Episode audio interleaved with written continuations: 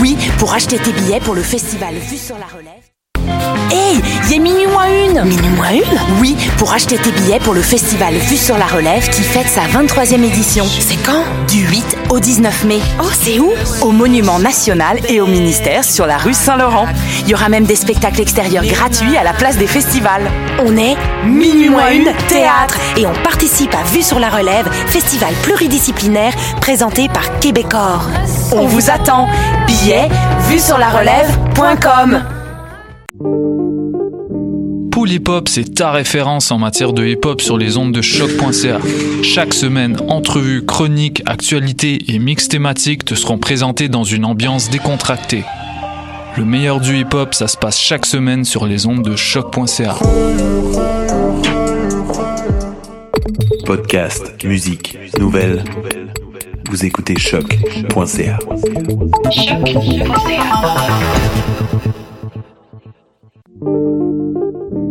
Pool Hip Hop, c'est ta référence en matière de hip hop sur les ondes de choc.ca. Chaque semaine, entrevues, chroniques, actualités et mix thématiques te seront présentés dans une ambiance décontractée. Le meilleur du hip hop, ça se passe chaque semaine sur les ondes de choc.ca. Podcast, musique, nouvelles. Vous écoutez choc.ca.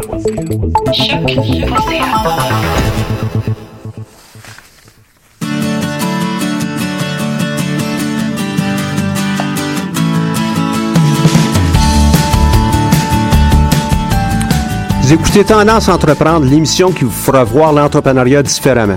Entrevues, conseils, inspiration pour oser passer à l'action. Cette émission est rendue possible grâce à la participation de la Banque nationale, propulseur du groupe du Centre d'entrepreneuriat, pardon, euh, EGUCAM. Conseils et inspiration pour oser passer à l'action. Cette émission est rendue possible grâce à la participation de la Banque nationale, partenaire principal du Centre d'entrepreneuriat E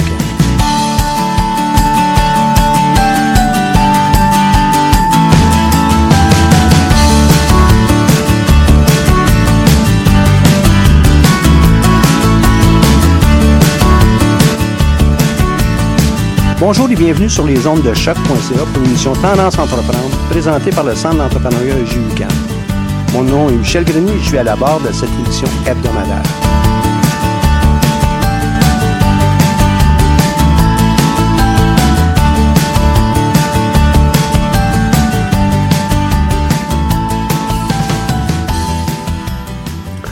Aujourd'hui, à notre émission, ce qu'on va regarder, c'est euh, différentes choses. On va faire un autre combo, un autre pot pourri de, de différents sujets qui, euh, j'espère, vont être intéressants pour vous. Euh, tout d'abord, on va parler euh, à nouveau du euh, euh, de l'impact financier, social et environnemental de l'entreprise. Et on, va se baser sur un article qui a été écrit par Diane Bérard de, du Journal des Affaires et qui est fort intéressant. On aura peut-être l'occasion aussi, euh, euh, sans doute, de parler de le journal de bord ou d'un livre de bord que je trouve vraiment important, tant pour euh, le développement de notre entreprise, mais par, après, lorsqu'elle est lancée, pour être capable de suivre euh, son, histoire, mais aussi en informer des parties prenantes. On pourrait regarder aussi quatre obstacles à l'action que je trouve essentiels à bien comprendre, maîtriser. Et c'est un article qui a été euh, écrit par Alain Sanson dans le cadre de sa propre chronique et euh, probablement un futur chapitre de livre. Et peut-être euh, quelques éléments, les effets directs et indirects de l'utilisation en multitâche euh, du portable dans, dans des cadres professionnels et aussi académiques. Donc, euh, on part avec ça. Euh, si vous avez euh, des, des commentaires, évidemment, n'hésitez pas à nous envoyer ça à entrepreneuriat.ucam.ca. Ça va nous faire plaisir d'y réagir et euh, de, vous, euh, de vous retourner l'information que vous aurez peut-être de besoin. Donc, je reviens au, à l'article de, de Diane Bérard euh, du journal Les Affaires. Et c'est intitulé, vous pourrez le trouver facilement sur le web, Voici comment combiner l'impact financier, social et environnemental de son entreprise. Les, euh, euh, les façons de voir un modèle d'affaires, la plupart du temps, on regarde l'aspect économique. Et un des, des modèles qui est sans doute le plus utilisé, c'est celui de Pignard et Osterwalder, qui est, euh, ont produit un, un- bouquin qui supporte ou soutient, à- améliore la compréhension de, de ce modèle-là. Ce modèle, on l'appelle euh, en anglais le business model et euh, dans leur cas à eux aussi, ils ont appelé euh, leur livre Business Model. tout d'abord, cette, première matrice ou ce premier canevas qui s'appelle économique ou pour le, le commun des mortels, le modèle d'affaires, comporte neuf boîtes, neuf aspects qui euh, sont illustrés sur une seule page, nous permettent de bien comprendre l'entreprise.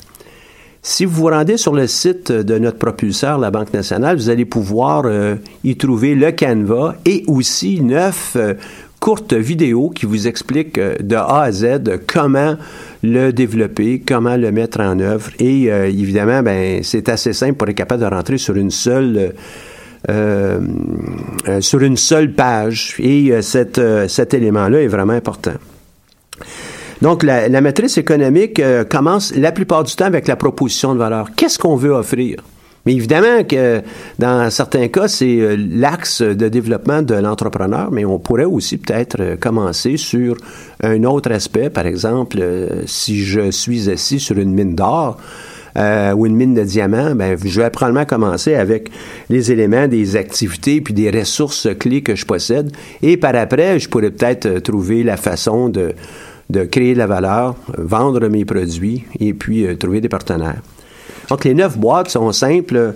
La proposition de valeur, et pour plusieurs, ben, ils m'écrivent ça de façon systématique, comme si c'était une recette, du sel, du poivre, tout ça. C'est pas ça que je veux savoir quand on parle de, proposition de valeur. Je veux pas que vous me dites, euh, on fait des sandwichs. Non. Moi, ce que je veux savoir avec votre proposition de valeur, c'est je suis en train de préparer un repas et ce repas va servir à nourrir ma famille, par exemple. Là, on est dans la passion. On a aussi une finalité avec ce qu'on est en train de mettre de l'avant. Et ça, c'est beaucoup plus intéressant pour euh, le lecteur, mais aussi va arrimer toutes les autres parties prenantes dans l'entreprise autour de cette euh, mission, hein, ce vœu qui est de nourrir sa famille plutôt que de dire je fais des sandwichs et j'ai mis du sel, du poivre, euh, du jambon ou autre. Suis, pour qui on le fait? Qui sont nos clients? Et euh, dans le cas de, si je reviens encore avec euh, cet exemple de, de, préparer un repas, qui sont les clients? Est-ce que c'est ma famille? Est-ce que ce sont des invités? Est-ce que ce sont des clients?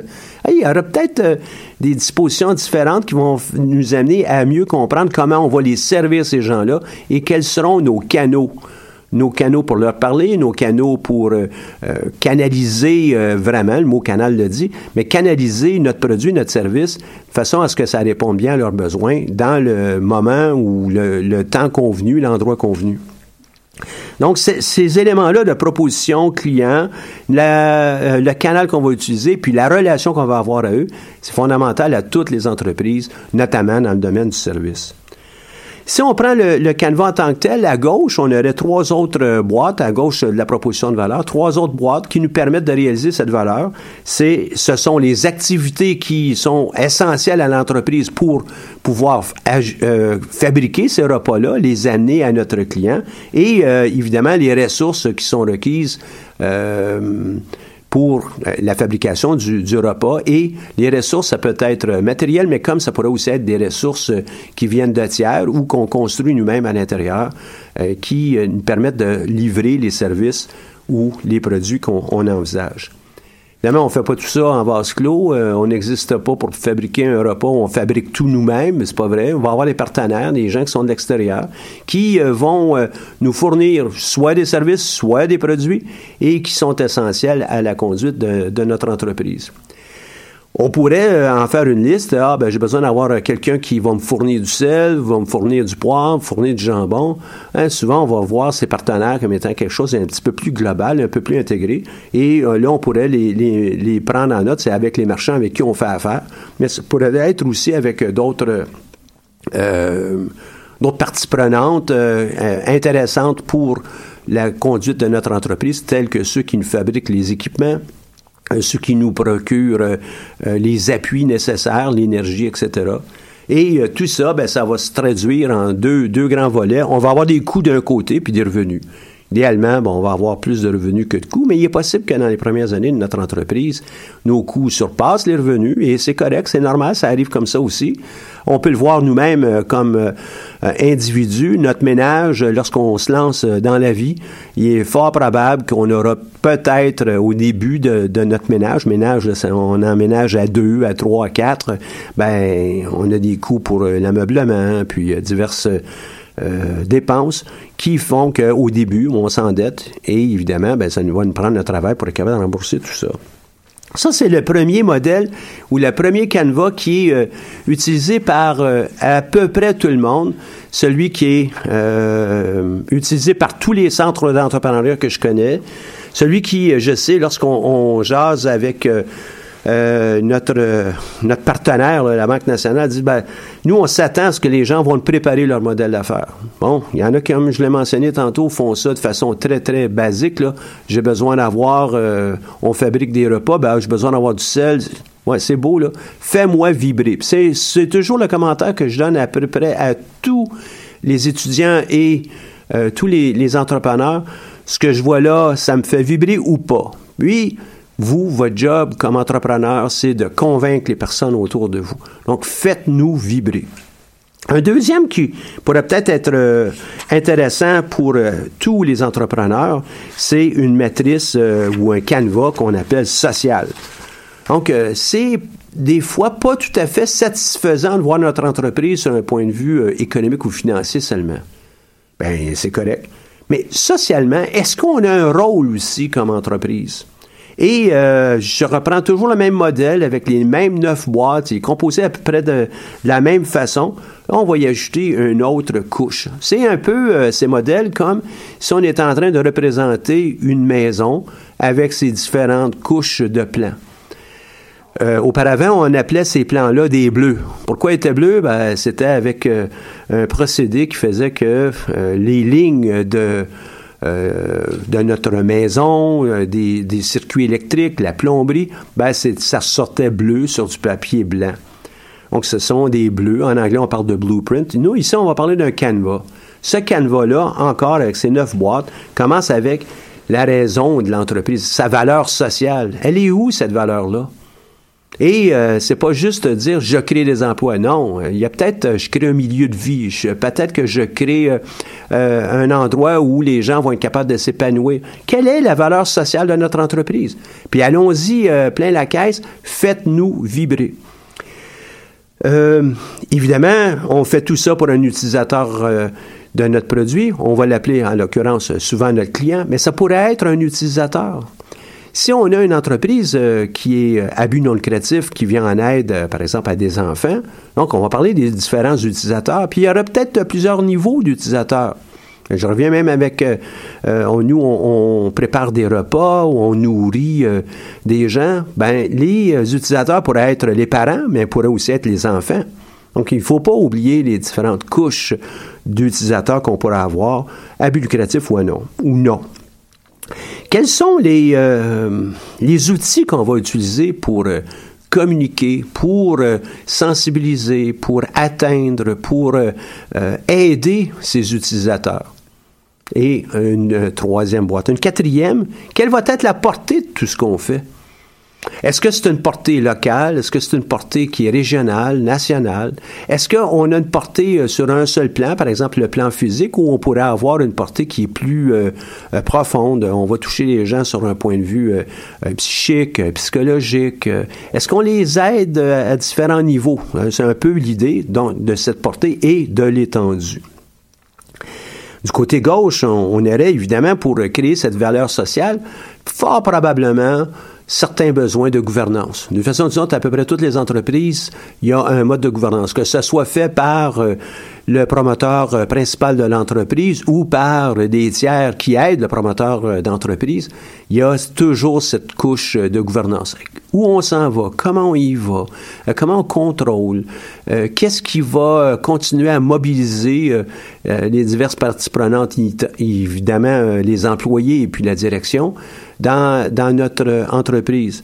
Donc, cette gouvernance, euh, et, ça inclut évidemment tout ce qui est reddition de comptes et tout et tout, là, euh, doit être euh, documentée. et de quelle façon il va fonctionner à haut niveau sur cette feuille de canevas social? Les employés, quels sont leurs apports à l'entreprise? Est-ce que c'est tout simplement un apport manuel de production ou bien on veut aller au-delà de ça? Et dépendamment, évidemment, de l'entreprise, ben, ça va probablement varier. Puis on s'attend aussi à ce que ce soit coloré euh, comment je pourrais le dire, coloré en fonction de ce que l'entreprise veut faire, comment elle veut le faire, la nature de l'entrepreneur, la nature de l'équipe entrepreneuriale, ça va évidemment amener des recettes qui vont être différentes. Quand je dis recette, là, vous pouvez penser au pâté chinois. C'est beau, c'est steak blanc patate, mais on pourrait avoir plusieurs formulations. Et puis, je suis persuadé que vous jasez avec vos amis, là. On a dans chacune de nos familles des pâtés chinois qui sont un petit peu différents parce que la sauce est différente, la, façon de le cuire. Ben ça, c'est, ça va avec la gouvernance, la valeur sociale, les employés, comment on fait les choses chez nous. Euh, de, tout ça, ben, on va avoir des bénéfices euh, sociaux, on va avoir aussi euh, des impacts sociaux. quels sont-ils et pour quelle communauté euh, dans, son ensemble, est-ce qu'on va affecter, est-ce qu'on va aider, est-ce qu'on va euh, contribuer à, ou bien euh, carrément, l'impact pourrait être négatif? Est-ce qu'on est capable de regarder ça pour pouvoir minimiser d'une part les traces, mais aussi pour mener à terme notre entreprise, qu'elle soit à la hauteur de, de, nos attentes comme entrepreneurs, comme dirigeants. Une troisième, parce qu'encore là, euh, c'est beau, on va parler de l'impact euh, financier, euh, économique de, l'entreprise, l'impact social, je pense qu'on peut tous bien le toucher. Mais il y en a une troisième, l'impact ou la dimension environnementale au sens environnement, mais au sens écologique aussi de la chose. Quelles sont les valeurs fonctionnelles de notre entreprise? Donc euh, là on, là, on est rendu au niveau des pâquerettes. On commence à regarder le réel impact au niveau de l'environnement, les fonctions. Est-ce qu'elles euh, sont euh, de nature à, nuire ou à aider l'environnement? Donc, on a à le documenter. Encore là, c'est à haut niveau, ça rentre sur une seule page. C'est euh, assez facile, mais ça nous permet de communiquer et puis de s'entendre au niveau de chacun des, des membres de la direction, des membres partenaires, euh, entrepreneurs. Qu'est-ce qu'on veut faire, comment on veut le faire? Et puis, ça, ça atténue toutes les discussions par après parce qu'on a convenu d'un modèle, d'une façon de faire. Donc, la valeur fonctionnelle, ça va s'appuyer sur euh, l'usage qu'on va en faire, puis ça va être pour qui, puis c'est la relation que vous pouvez le faire avec les deux autres canevas qu'on vient de voir. Euh, à la fin de vie, qu'est-ce qui va arriver avec notre produit? Avec un service, ben, il s'éteint, mais avec notre produit, quel, quel va être l'impact? Et puis, si nous, notre objet, c'est de servir des repas, ben, à la fin de vie, il y a probablement des déchets quand même qui vont euh, être là. Qu'est-ce qu'on fait avec ça? Ben, on en prendre note, puis on le fait en amont plutôt que plus tard. Euh, la distribution, quel sera l'impact? Est-ce que ça va être euh, ce que le, le moins d'impact, le plus d'impact? Est-ce qu'on est capable de contrôler ça? Quand on en prend conscience, on est en mesure d'agir par après.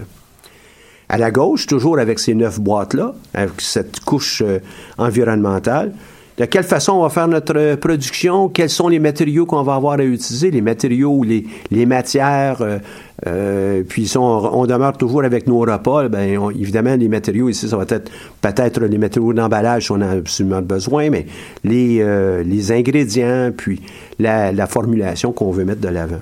Donc, production et matériaux va probablement laisser une trace. Est-ce qu'on est capable, encore une fois, de bien euh, maîtriser ça pour en limiter la portée? Nos approvisionnements, est-ce qu'on prend des produits locaux? Est-ce qu'on prend des produits qui sont importés? Est-ce qu'on euh, on valorise le bio? Est-ce qu'on valorise euh, autre chose? c'est à nous à décider. Puis dès qu'on est conscient, ça nous permet de vraiment prendre les bonnes décisions pour, pour aller de l'avant. Dans, le cas euh, de, tout ça, ben, on va avoir des bénéfices environnementaux et ses impacts, et ça nous permet ça de, euh, de mieux euh, répondre à la demande et d'encourager puis de, de convaincre investisseurs, partenaires, autres parties prenantes à notre entreprise. Si vous voulez bien, on va passer une pause musicale et puis on me fait signe que ça commence maintenant et je vous reviens avec les titres de cette pièce.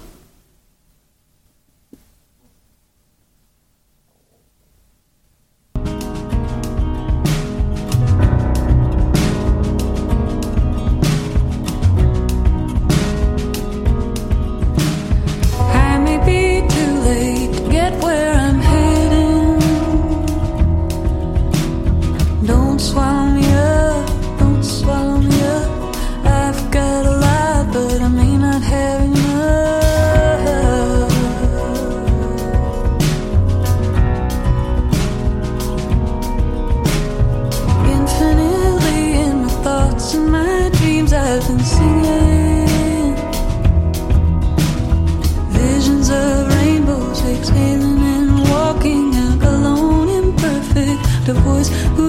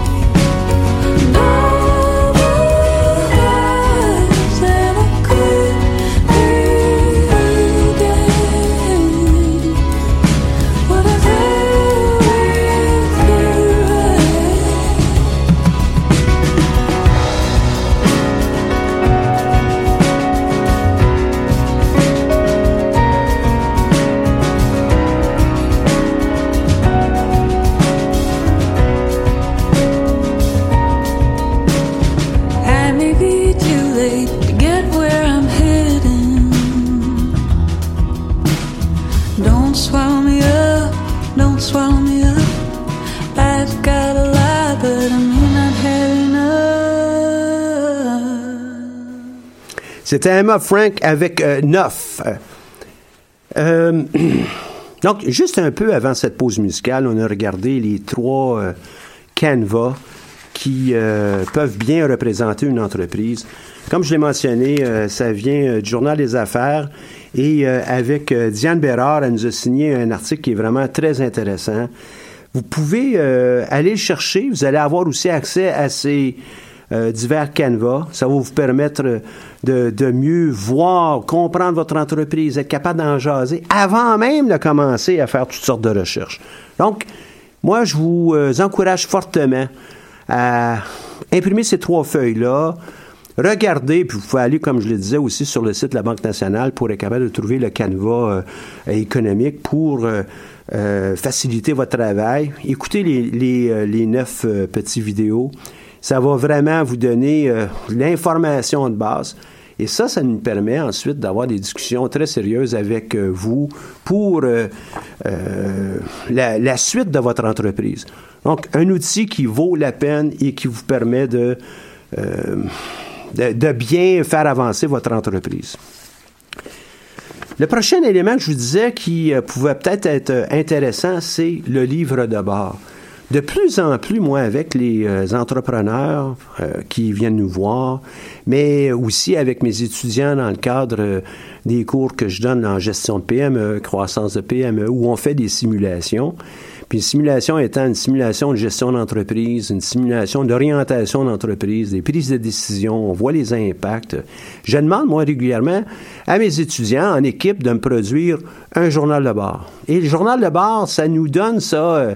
un rappel des éléments clés. Et ce que je veux savoir dans ça, c'est pas euh, comme euh, avec l'exemple que je prenais avec on produit des sandwichs là. C'est pas tellement ben j'ai mis du sel, j'ai mis du poivre, j'ai mis du jambon, du pain. On sait ça. Ce que je veux savoir, c'est comment ça, ça a été fait par l'équipe. Quel était le climat de l'équipe? Est-ce qu'on est capable d'apprendre de ça? Donc, l'idée, c'est, voici ce qu'on avait prévu comme ou ce qu'on anticipait comme résultat à partir des décisions qu'on a prises. Voici les résultats de la dernière décision qu'on avait prise et quel est l'impact sur nous. Qu'est-ce qu'on comprend? Qu'est-ce qu'on est capable de, de, de, digérer tout ça pour dire, OK, la prochaine fois, voici ce qu'on pourrait faire pour améliorer notre résultat, mieux comprendre, etc., etc. En anglais, on appelle ça très souvent un after action review. Donc, c'est une révision de ce qu'on a fait après l'action et puis on en garde une trace écrite. Ça va nous permettre ça de, de bien voir est-ce qu'on est en progrès parce qu'on oublie facilement. Hein. Sur 10 euh, périodes, 10 euh, mois, ben, on ne se souvient pas exactement ce qu'on a fait au mois de janvier. Donc, l'idée, c'est, de garder une trace de ça, apprendre, faire une, en prendre, euh, prendre un temps de réflexion pour mieux sauter pour la prochaine étape. Et un de ces exemples que je reçois régulièrement, c'est une entreprise qui euh, euh, gravite autour de l'UCAM là, présentement depuis des euh, quelques temps. Elle a obtenu du beau financement pour prendre toute sa place. c'est une entreprise que vous pouvez aller consulter vous-même. C'est Stay 22, Stay, S-T-A-Y 22. Et ça, ça a l'avantage de euh, bien communiquer leur, travail, bien euh, communiquer où ils s'en sont rendus. Donc, un petit mot d'introduction. Bonjour, euh, le mois de X a été un franc succès parce que telle telle chose s'est passée, ou bien on a eu de la difficulté au cours du mois X parce que on a eu un, inconvénient qui s'est présenté et qu'on n'avait pas prévu. Ensuite, ils vont avec quelques, quelques sous-sujets. Par exemple, qu'est-ce que vous vous demandez sur notre projet?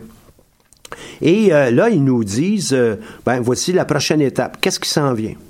Ensuite, quels sont les indicateurs clés de performance? En anglais, on parle de, de KPI, donc des Key Performance Indicators.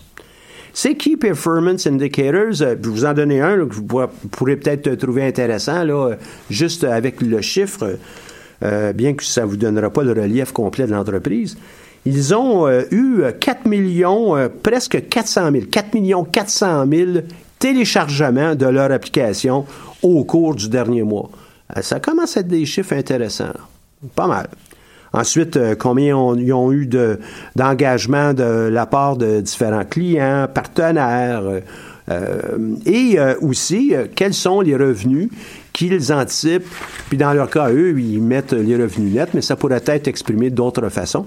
Mais quand même, vous comprenez que dans cet euh, ouvrage qu'ils nous envoient, ben, ils sont ouverts. Je, ne suis pas en liberté de, vous dévoiler euh, l'ensemble des chiffres, mais l'idée, c'est d'être capable de on produit notre euh, journal de bord et on l'envoie à nos partenaires parce qu'on sait que c'est du solide. on est fiers.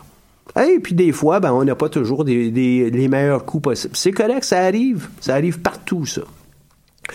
Ensuite, il nous parle des différents événements, leurs produits, est-ce qu'il y a eu une évolution, où est-ce qu'il est rendu, sur quoi ils travaillent présentement, euh, qu'est-ce qu'ils recherchent comme mise à niveau, amélioration dans les prochains mois, qu'est-ce qui se passe au niveau de leur marketing, euh, euh, quelle va être la, la prochaine cible, les informations de base aussi pour nous permettre de bien comprendre. Moi, je trouve que c'est très bien fait et c'est un exemple pour tous les entrepreneurs qu'on accompagne, à mon avis.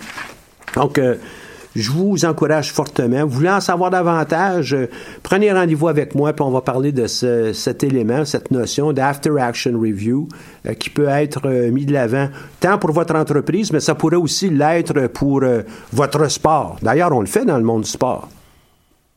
On a des bulletins de nouvelles qui nous racontent qu'est-ce qui s'est passé dans la dernière joute du Canadien de Montréal. On a des analyses on a peut-être beaucoup d'opinions, mais on est capable d'avoir quand même un certain nombre de faits qui sont clairs et qui vont être reconnus par tout le monde. C'est un peu cette idée-là de ce journal d'abord. Donc, je pensais que euh, ce serait un sujet intéressant pour, euh, pour vous et euh, de plus en plus, comme je le mentionne, moi je m'en sers, donc j'influence euh, 300-400 personnes par année et évidemment euh, euh, pratiquement tous les entrepreneurs qu'on a qui viennent nous voir, j'insiste beaucoup qu'on ait un ouvrage, un outil comme ça en main. Et je pense que c'est quelque chose qu'on peut garder ensuite pour le restant de l'année, le restant de la vie de l'entreprise. si vous vous êtes dans à peu près n'importe quelle entreprise, d'une façon ou d'une autre, euh, la direction générale souvent va arriver à, soit au trimestre, à l'année, mais des fois même dans certaines cultures euh, d'entreprise, à tous les mois, ils vous donnent un rapport. Voici qu'est-ce qui s'est passé. Voici les entre guillemets les highlights du mois. Ben c'est un peu la même chose. Donc, si on est capable de le faire au niveau corporatif dans des moyennes des grandes entreprises, pourquoi on ne pourrait pas le faire au niveau individuel, mais évidemment aussi au niveau de petites entreprises telles que euh, celle que, je vous mentionnais avec State 22. Une autre chose euh, que je vous ai mentionné qu'on était pour voir aujourd'hui, c'était quatre obstacles à l'action. Euh, un petit article qui paraît dans le journal Métro euh, du et que vous pouvez vous ramasser un peu partout dans le métro d'ailleurs, puis probablement un, paquet d'autres endroits. Alain Sanson signe cette, chronique et appelle ça les quatre obstacles à, l'action. Le premier, puis sans, sans en faire une lecture complète, mais je vais quand même en lire quelques bouts, la peur de l'échec. Qui a pas peur de l'échec? Ben, pas mal de personnes. Mais lui, il reprend le, le, fil de l'autre côté. Il dit Quand tu étais jeune, t'avais pas peur euh, de, d'embarquer sur le vélo. Tu savais fort bien que tu étais pour tomber. Puis là, tes parents euh, euh t'amenaient puis euh, te donnaient une petite poussée. Tu avais peut-être des, des, des roues d'appoint. Puis à un moment donné, on enlève les roues d'appoint disant Ah ouais, vas-y, vas-y. ça, ça, va, ça va être correct. Et euh, lorsqu'on tombe, euh, oui, on a mal, on s'est peut-être éraflé un genou, une main, peut-être qu'on s'est même cogné euh, à un œil, on peut peut-être avoir un, œil au beurre noir. oui, ça arrive. Mais en même temps, on sait que ça fait partie de la vie. Et puis nos parents vont, nous aider. On nous dit, bon, on regarde, on, on, nettoie un peu, puis ah, ça va passer. Veux-tu, on va rembarquer encore. On n'a pas cette crainte-là lorsqu'on est jeune. Pourquoi est-ce qu'on l'aurait à l'âge adulte. Peut-être qu'on en sait trop. Peut-être qu'on a aussi euh, construit qu'on n'est pas bon dans telle chose, on n'est pas bon dans telle autre chose. Avant de faire du vélo, on n'était pas bon. Avant d'aller à l'école, on n'était pas bon. Avant de faire à peu près n'importe quel petit, moyen ou grand défi, on n'était pas bon. Comprenne donc le temps. Puis au niveau de l'entrepreneuriat, puis au niveau de votre propre gestion de carrière, je pense que cette peur, il faut la dompter en disant, je suis en, position de dire, c'est moi qui avance et je fais fi un peu de cette peur, j'y vais. Un deuxième euh, qui va un peu euh, dans le sens de j'y vais, c'est de vaincre aussi l'apathie. L'apathie. Est-ce que euh, on, est, puis je prends ces mots à lui, est-ce qu'on va accepter de vivre en zombie puis de, n'occuper que le siège passager de notre vie? Moi, je trouve que c'est bien dit. L'idée, quand même, euh, c'est de dire, c'est nous qui décidons. Et on a toutes ces pensées qui nous viennent en tête, qui nous empêchent à l'occasion. Mais qui décide? Est-ce que ce sont nos pensées ou c'est nous qui décidons ce qu'on veut faire? Quels sont nos objectifs? Quels sont nos buts? Comment on peut aller de l'avant?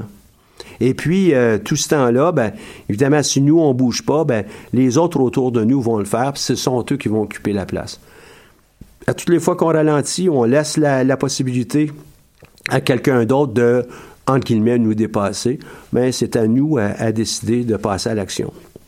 Un troisième euh, élément qui nous permet de dire, ben là, on ne passera pas tout de suite à, l'action, la peur du rejet. La peur du rejet, on le voit dans beaucoup de choses, entre autres euh, pour toutes les situations où euh, on a à présenter devant un public. La plupart du temps, les gens croient qu'ils vont être rejetés ou bien qu'ils ne seront pas à la hauteur, tout simplement parce qu'ils créent des, des, euh, opinions qui sont négatives. Mais en réalité, en passant à l'action, la plupart du temps, on est capable de reprendre le contrôle. Donc, dans son cas, lui, Alain nous dit que la peur de se retrouver dans une situation incontrôlable nous empêche d'accepter euh, ce qu'on a à vivre et puis euh, ça, ça, nous amène vers un rejet. Et la dernière euh, étape de, des obstacles à l'action, c'est la peur des conflits. Ah, je veux pas avoir de conflits, donc je remets pas en question les façons de faire. Et ceci nous empêche d'améliorer notre performance individuelle, collective. On est probablement même moins efficace. Évidemment, on va être moins efficient parce qu'on ne veut pas trop brasser les choses. Et euh, il faut absolument que, surtout lorsqu'on est en train de créer une entreprise, les conflits d'idées, s'il faut aller les chercher, c'est ce qui va nous permettre d'aller de l'avant. Au cours des derniers jours, D'ailleurs, j'avais une équipe de six personnes travaillant ensemble. Ils disaient, ah non, nous, dans telle chose, ça va tellement bien, on est toujours d'accord. Ben là, je dis, oui, on est toujours d'accord. Vous êtes sûr d'avoir pris la bonne décision? Ben oui, on est tous d'accord. Et peut-être que ça vaut la peine que vous donniez la permission à une personne, puis la même mandater cette personne, trouver un volontaire ou mandater quelqu'un, que lorsqu'on est tous d'accord, c'est un signal peut-être de danger, un signal de groupthink. Hein, on pense tous de, la, même façon. Il y a peut-être anguille sur roche. Donc, ton rôle, c'est de trouver des arguments qui font que peut-être la solution ou l'entente qu'on a présentement, c'est peut-être pas nécessairement la, bonne. Donc, euh, d'interjecter un peu euh, d'opposition avec des arguments opposés pour pouvoir susciter un débat et vraiment aller chercher la meilleure solution. Donc, c'était un, un, court résumé. Probablement que si je vous l'avais lu, ça aurait été plus, plus rapide. Mais euh, c'est un court résumé euh, dans, dans, mon vocabulaire à moi, là, des quatre obstacles à l'action signés par euh, Alain Sanson, qui a paru récemment. C'est à la fin du mois de janvier. Je pense que c'est toujours d'actualité. article que j'ai trouvé très intéressant. On m'a mis un puce à l'oreille la semaine dernière avec euh, cette étude. Je vous en donne quelques grands pans, mais vous pouvez le retrouver sur euh, le web assez facilement. Le titre, les effets directs et indirects de l'utilisation multitâche du portable en classe en enseignement supérieur. Moi, je vous euh, soumets que, puis je vais vous redonner le titre dans, dans, une petite minute, là. Moi, je vous soumets que c'est pas juste en enseignement supérieur. Moi, je vous soumets que c'est vrai aussi euh, dans toutes les entreprises, petites, moyennes, grandes. Quels sont les effets directs et indirects, c'est le titre, de l'utilisation multitâche du portable? Et vous allez le trouver, là, même avec euh, juste effet direct et indirect de l'utilisation multitâche, vous allez pouvoir le, le trouver. Euh, sur Google, évidemment. Puis euh, il y a plusieurs euh, versions de tout ça, mais ça revient toujours à la même chose. C'est une étude qui a été menée à l'université avec des professeurs de l'université York et auprès de 1200 étudiants inscrits à l'université. 83% d'eux avaient un ordinateur portable au moment où l'étude a été faite. Puis là, on parle évidemment dans des classes. Et ce qu'on pu remarquer, c'est que en moyenne, euh, les étudiants passaient 42% de leur temps en mode euh, dans la classe en mode multitâche. Puis pour euh, être clair, une tâche là, c'est pas que je suis en train de prendre des notes sur ce que le professeur est en train de me dire, donc j'écoutais puis je prenais des notes sur ce qu'il me disait. Ça c'est une tâche. Non, pendant que le professeur parlait, j'étais en train de regarder mon statut Facebook et puis peut-être en train de, de, faire une mise à jour de mon statut. Euh, en train d'envoyer un courriel qui n'a pas nécessairement rapport à ce que le prof est en train de nous jaser. Euh, écouter euh, une émission de choc.ca au moment où le prof est en train de me parler. Ben, c'est ça le multitâche. En deux mots, je suis absent dans une et l'autre des, activités. Je ne suis pas vraiment à 100% sur celle-là. Ce qu'ils ont remarqué en faisant leur étude, c'est que les gens qui euh, faisaient du multitâche avaient à peu près 11-12% s'ils faisaient un test immédiatement après, 11-12% euh, une note de 11-12% plus basse que leurs collègues qui ne faisaient pas de multitâche. Donc, euh, c'est quand même significatif. Et puis, le résultat, même euh, ceux qui ne faisaient pas de multitâche, étaient autour de 60 quelques pourcents. Puis là, ça diminuait, là, 66% ça diminuait à 55% donc 11% de moins. Moi, je le vois autrement. Je le vois un peu comme si on, comparait deux entreprises. Ben là, la performance du euh, celui qui a 55% ou 60% il y a un écart de presque 20% sur la performance de l'autre. C'est important, évidemment, sur le 55% C'est important je suis 20% moins performant dans un test que si je faisais une seule tâche. Hey, c'est quelque chose. Mais ça va un peu plus loin aussi. Euh, leur étude euh, ont aussi demandé aux gens qui euh, étaient autour de ces étudiants-là, donc qui sont témoins de quelqu'un qui sert de son ordinateur sur autre chose, donc tu es en train de faire du multitâche en train de regarder les petits minous, euh, un vidéo YouTube, c'est petits minous, c'est cute. Euh. ça attire tellement l'attention que leurs résultats, ces gens-là qui étaient influencés par leurs voisins qui avaient un ordinateur, étaient de l'ordre de presque 30% plus bas que la bonne moyenne des étudiants de tantôt. Hey, hey, c'est quelque chose, ça. Maintenant, vous allez me dire, hey, ça n'a pas rapport. Michel, dans une émission où on parle de son entreprise, d'entrepreneuriat, euh, ça n'a aucun rapport. Mais voyons donc, ça a un rapport certain. Est-ce que vous, avec votre future entreprise, lucratif ou non, vous allez permettre à vos gens de faire du multitâche? On est assis avec un client, puis euh, on peut aller faire la, mise à jour de son Facebook en même temps. Est-ce qu'on permettrait, euh, dans des fonctions vous allez dire, ah ben là, eux autres, c'est pas pareil? Je sais pas moi, futur chirurgien, parce qu'un jour, on va vraiment tous en avoir besoin. Ben, il est en train d'avoir une, discussion avec ses enfants au même moment qu'il est en train de vous opérer. Je suis pas mal certain que vous euh, considéreriez que ce n'est pas nécessairement ce que vous souhaitez. Ben, il faut absolument qu'on rompt avec cette euh, action-là pour s'en aller avec une seule tâche. Je vais prendre une autre chose sur un point de vue euh, beaucoup plus personnel. votre chum, votre blonde, est-ce que vous aimez bien, bien ça lorsqu'ils ont la tête ailleurs, lorsque vous êtes en train de leur parler ou avoir une discussion? Est-ce que votre chum, votre blonde sont présents d'esprit au moment où ils sont avec vous ou pas? Puis là, je dis pas, là, ben, on est en train de regarder euh, un film ensemble. Évidemment, je peux bien me perdre dans mes propres pensées. Euh, mais euh, est-ce qu'on accepterait pour presque toutes nos relations d'être sur deux planètes? Je pense pas. Donc, je pense que c'est un article, ça, que ça vaut la peine que vous ayez voir et euh, vous sensibiliser. D'une façon ou d'une autre, comme étudiant, idéalement, euh, pour ceux qui euh, un jour veulent lancer leur entreprise puis qui suivent des cours en gestion, allez chercher toute l'information que vous pouvez en gestion parce que vous allez en avoir besoin, je vous le garantis. Donc, soyez pas dans un mode multitâche. Vous êtes en classe, il y a un prof, il y a un expert, il y a, a un conférencier en avant de vous allez prendre toutes les informations de façon à ce qu'un jour ça devienne utile. On ne sait jamais quand les outils vont nous être utiles. Donc, euh, article que j'ai trouvé, euh, que je trouvais pas mal intéressant. C'est pour ça que j'ai voulu le partager avec vous. C'est un écart de performance très important entre on est multitâche ou on n'est pas multitâche. Euh, autre chose que j'aimerais parler avec vous aujourd'hui, euh, c'est peut-être un retour sur euh, le dernier concours qu'on a eu et euh, peut-être voir, revoir avec vous qu'est-ce qui est important pour nous dans le cadre du concours, mais oubliez le concours une seconde. Je vous donne les critères d'évaluation qu'on utilise et vous, vous saurez vous-même me dire si c'est plausible ou pas.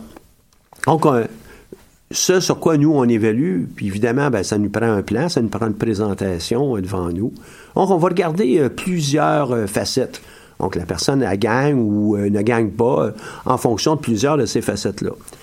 Une de celles-là, c'est est-ce que le projet est bien décrit? Est-ce que c'est clair? Est-ce qu'on est capable de bien le comprendre, ce projet-là? Et bien que ce soit peut-être la, base, il y en a des gens qui ont beaucoup de difficultés à documenter puis à décrire ce, ce projet-là. Il y en a que c'est loin d'être clair. Pourquoi c'est, ça fait des mois que vous planchez sur la chose? Rendez-nous ça terre à terre, très clair. Et euh, en le rendant clair, ben, ça nous permet de mieux comprendre en partant. Est-ce que votre présentation de la, présentation de votre document, sans que ça soit absolument une œuvre d'art qu'on va mettre au Louvre, au Musée de Montréal, au Musée des Beaux-Arts de Montréal, est-ce que c'est clair? Est-ce que c'est bien présenté? Est-ce que c'est agréable? Est-ce que c'est structuré de façon à ce qu'on puisse bien reconnaître les différentes euh, fonctions, les différents rôles de ce qu'on a dans, le plan d'affaires ou dans le document? hein? Le mot plan d'affaires, c'est un mot qui, est peut-être à bannir dans notre document. Ça sera un peu comme entrer dans, un, logement, puis on n'est pas capable de distinguer euh, la cuisine euh, des salles de bain, des chambres, euh, des, endroits où on, va vivre. Ben, ça n'a pas de sens. faut qu'on soit capable d'y mettre des étiquettes. Visuellement, on comprend bien qu'une cuisine, ben, on va voir l'espace pour les électroménagers, puis dans la salle de bain, on va voir les sanitaires. mais dans un plan d'affaires ou dans un document, la structure, elle est vraiment importante. Puis il y en a qui ont de la difficulté, il y en a qui perdaient pratiquement la moitié de leur points sur ça. Et des fois, c'était des projets qui étaient très intéressants. Est-ce qu'on a bien analysé le marché? Est-ce qu'on comprend? Est-ce qu'on est capable? Faites-moi vibrer encore. Faites, puis peut-être que c'est pas un projet qui ou un outil, un, un service, un produit qui va être intéressant pour nous. Là, je comprends bien ça. Mais est-ce que c'est euh, euh, à la portée de la compréhension d'un être normal? Puis euh, je suis capable de comprendre des choses très complexes, vous autres aussi. Là. On pourrait vous présenter une fusée, puis vous allez probablement être capable de, de- comprendre. Ben, pas parce qu'on en a déjà vu, mais c'est parce que ça pourrait être expliqué de façon très claire. Puis on va comprendre que c'est un véhicule nous amener ailleurs, euh, dans, dans l'espace. Donc, quel est notre projet? À qui est-ce qu'on va le destiner? Ça, c'est notre analyse de marché. Notre plan marketing, ben, c'est on va, on va vendre ça à qui? Comment? À quel prix? Comment on va se faire connaître? Ben, ça va être la base là, de, notre plan marketing. Pour ceux qui aiment euh, les P hein, en marketing, ben, ça va être euh, notre produit, euh, la place qu'on va, on va le vendre, la promotion, puis à quel prix on va le faire. Donc, je viens de le dire, mais juste un peu avant, de la même façon, mais avec des mots qui sont utilisables par à peu près tout le monde. Est-ce qu'on a un plan d'opération qui est clair? Puis ce plan d'opération, ça, ça veut dire ça. De quelle façon est-ce qu'on va exécuter? Notre euh, plan d'affaires? On va le mettre en œuvre. Quelle façon on va réaliser, je sais pas, c'est- c'était un resto. Quelle façon est-ce qu'on va le, euh, le déployer, ce resto? Quand est-ce qu'on va commencer à le faire? Donc, il y a un facteur de temps, un facteur d'activité. Évidemment, on va y greffer à tout ça des coûts. Des coûts parce que l'opération de notre entreprise va exiger euh, de dépenser des ressources humaines, euh, des espaces, des outils, euh, probablement aussi des matières premières pour nous permettre de... euh, euh, de produire notre bien. Si on est dans le domaine du service, ben là, on va avoir des expertises. Ça va être euh, des, des êtres humains qui créent quelque chose de nouveau, qui euh, et qui sera peut-être sur mesure pour le client. Ben ça, ça va être le plan des opérations. Et évidemment, ben, il y a un déploiement dans le temps de tout ça. Puis après ça, l'exploitation au quotidien, c'est cet élément de plan des opérations. Je viens de mentionner que dans notre plan d'opération, ben, il va y avoir des coûts. Évidemment, vous avez compris que si on comprend bien le marché puis notre produit, ben, on va avoir aussi des revenus. Donc, on anticipe, on fait des prévisions. Ces prévisions, toutes mises ensemble, ça va en- entrer dans un budget. Ce budget, puis la façon dont il va être financé, financé étant à quel endroit est-ce que je vais trouver l'argent? Est-ce que ça va tout simplement venir de toutes mes ventes? Ou bien, au départ, j'ai besoin d'avoir euh, à investir l'argent pour euh, des ordis, des équipements, euh, euh, des bureaux, euh, un, un centre où, euh, je sais pas, mon, mon resto, ben, ça va me prendre un local. Peut-être que le premier mois, ben, je suis pas vraiment en exploitation parce qu'on est en train de s'installer.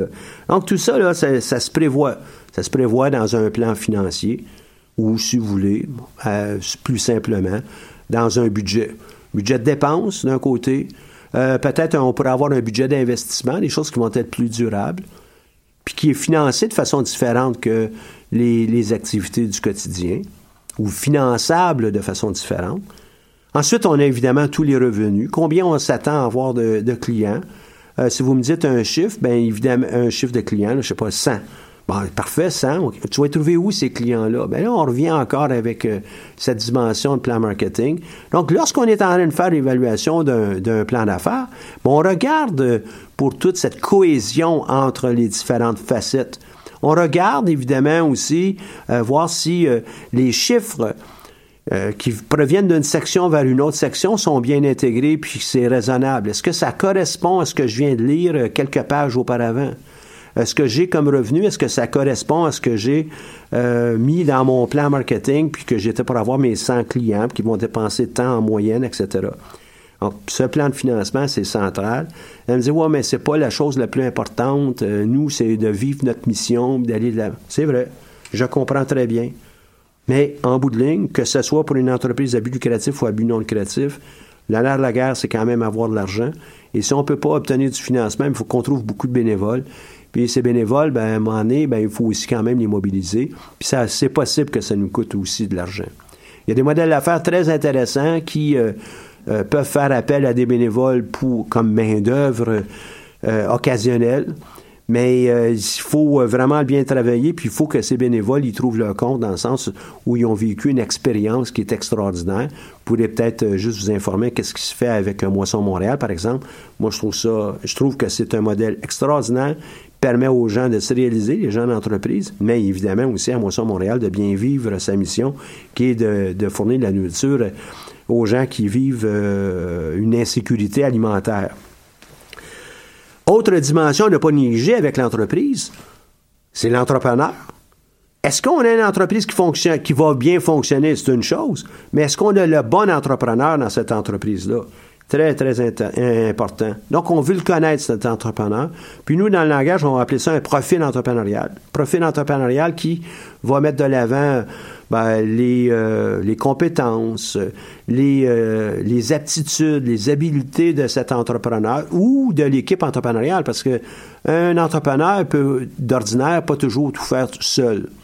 Et si l'entreprise est pour avoir un, volet croissance à un moment donné, ben on s'attend à ce que l'entrepreneur va être appuyé par une équipe. cette équipe-là, ben, elle va être composée de, de quoi hein, comme ressources et euh, quelle va être la provenance de ces ressources-là. Cette dimension va prendre, euh, que je viens de, parler là, au niveau de provenance, va prendre de plus en plus euh, de place parce que vous le savez qu'on commence à avoir une pénurie de main-d'œuvre pour plusieurs fonctions, plusieurs postes. Et cette pénurie fait que ça va être difficile de tenir les bonnes ressources pour nos, nos fonctions.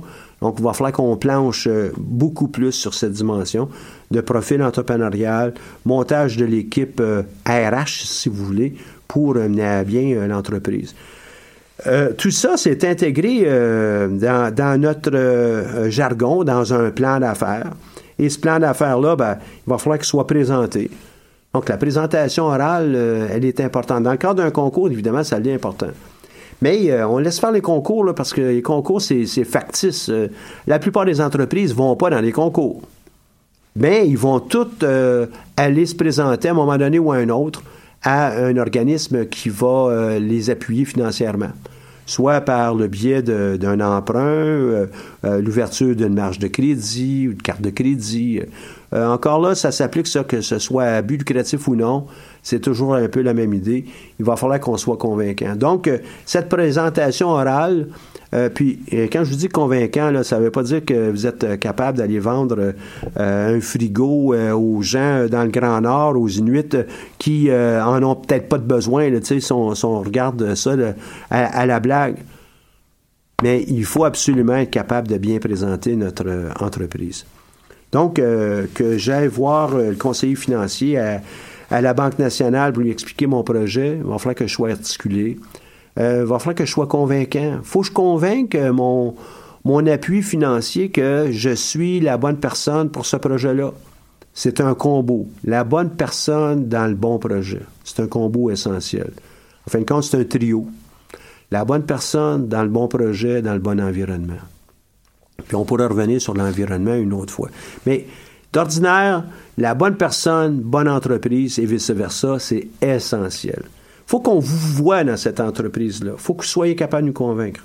Donc, la présentation orale, ce qu'on veut faire, comment on veut le faire, avec qui on veut le faire, Euh, pour quelle clientèle? Ben, si on en fait un grand résumé à haut niveau, hey, c'est notre modèle d'affaires.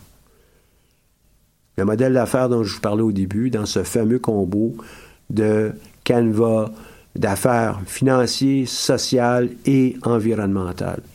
Donc, il faut être préparé, il faut bien la vivre, notre entreprise.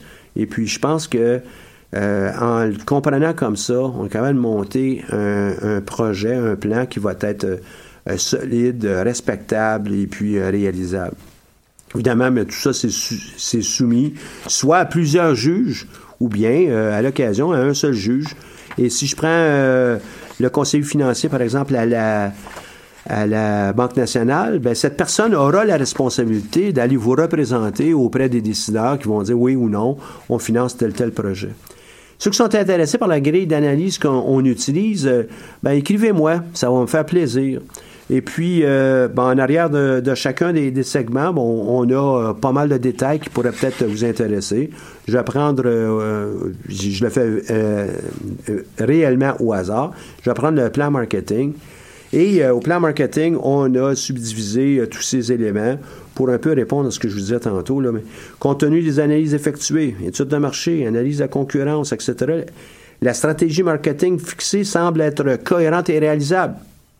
Un premier point. Deuxième, le produit service, le produit ou le service, offert présente des caractéristiques distinctives et innovatrices par rapport à l'offre de la concurrence.